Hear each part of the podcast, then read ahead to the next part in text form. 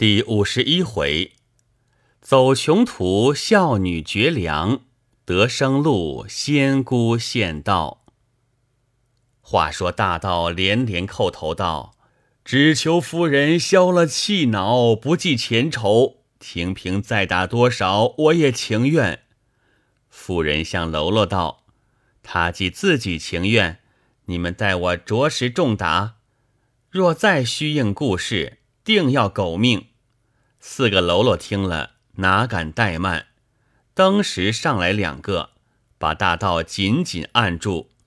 那两个举起大板，打得皮开肉破，喊叫连声。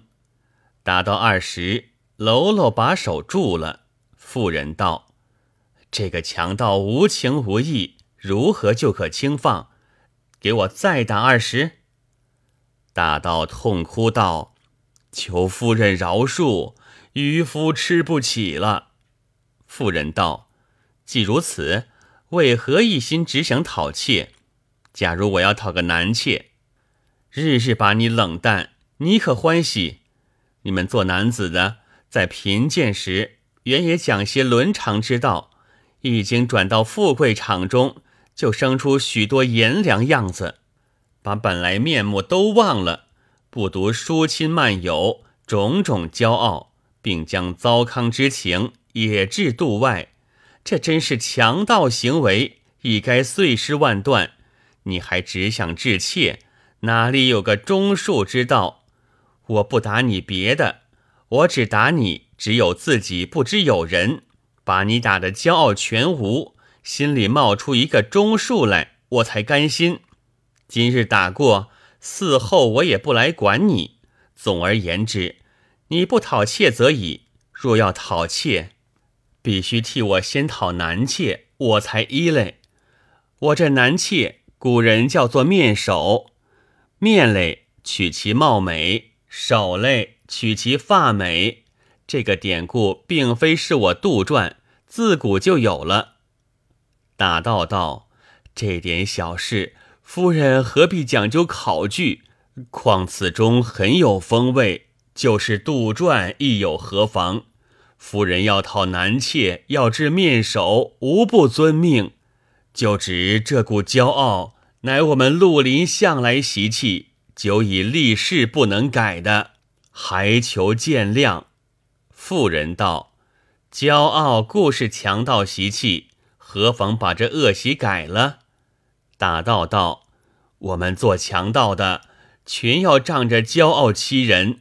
若把这个习气改了，还算什么强盗？这是至死不能改的。妇人道：“我就把你打死，看你可改。”吩咐喽啰，着实再打。一连打了八十，大道睡在地下，昏晕数次。口中只有呼吸之气，喘息多时，才苏醒过来。只见他强打精神，垂泪说道：“求夫人快备后事，渔夫今要永别了。我死后别无遗言，唯主后世子孙，千万莫把绿林习气改了，那才算得孝子贤孙嘞。”说罢，复又昏厥过去。妇人见大道命已垂危，不能再打，只得命人抬上床去，不觉后悔道：“我只当多打几板，自然把旧姓改了。哪知他至死不变。据此看来，原来世间强盗这股骄傲习气，竟是牢不可破。早知如此。”我又何必同这禽兽较量？因吩咐喽啰道：“这三个女子才来喂酒，大约船只还在山下，急速将他们带去，教他们父母领回。那个黑女在此无用，也命他们一同领去。连日所结衣香也都发还，省得他日后睹物又生别的邪念。急速去吧。”倘有错误，取头见我。喽啰诺诺连声，即将四人引至山下，恰好多林二人正在探望，一见甚喜。随后衣香也都发来，众喽啰暗暗藏过一只，大声说道：“今日大王因你四个女子反吃大苦，少客必来报仇。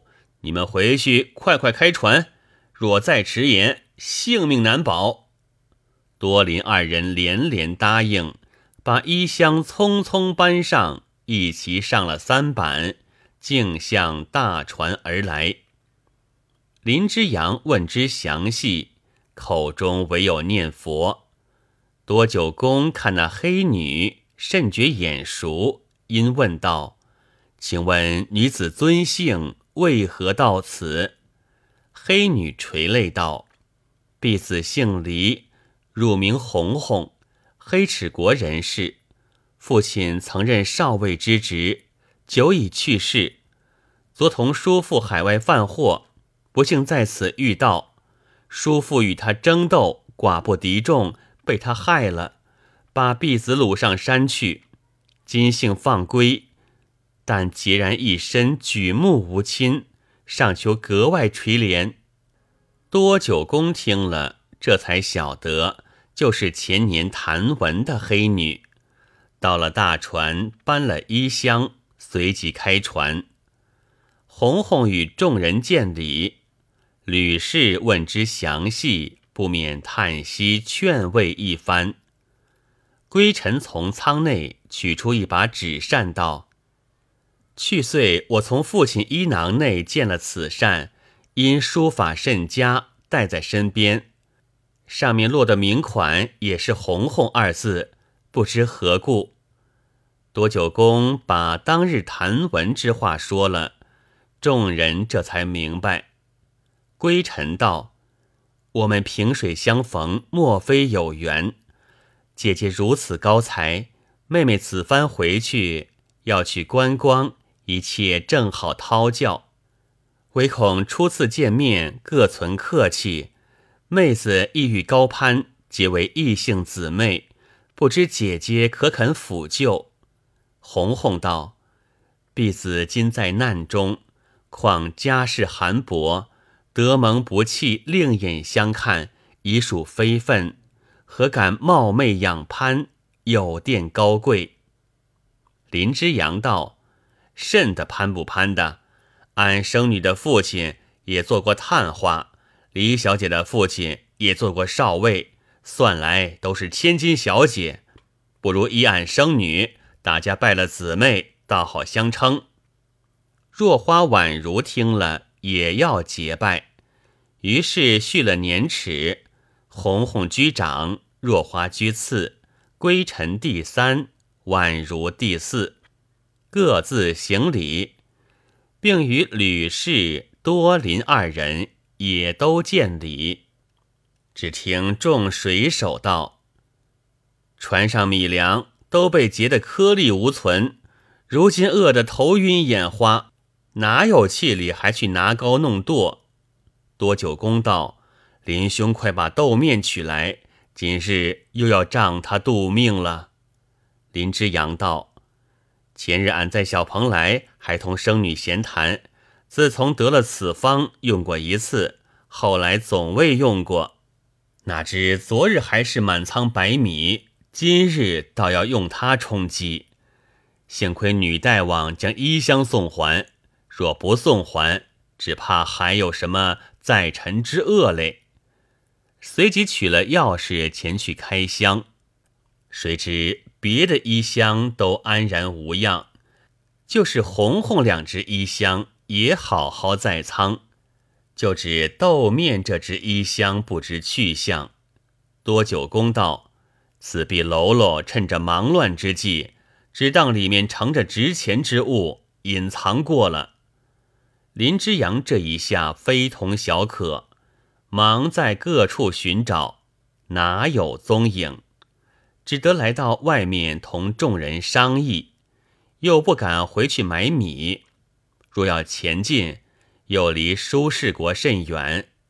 商议多时，众水手情愿受饿，都不敢再向两面国去，只好前进，唯愿遇着客船，就好加价购买。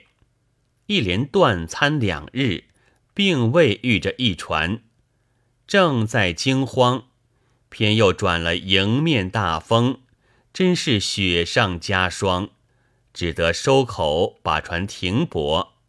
众水手个个饿得两眼发黑，满船唯闻叹息之声。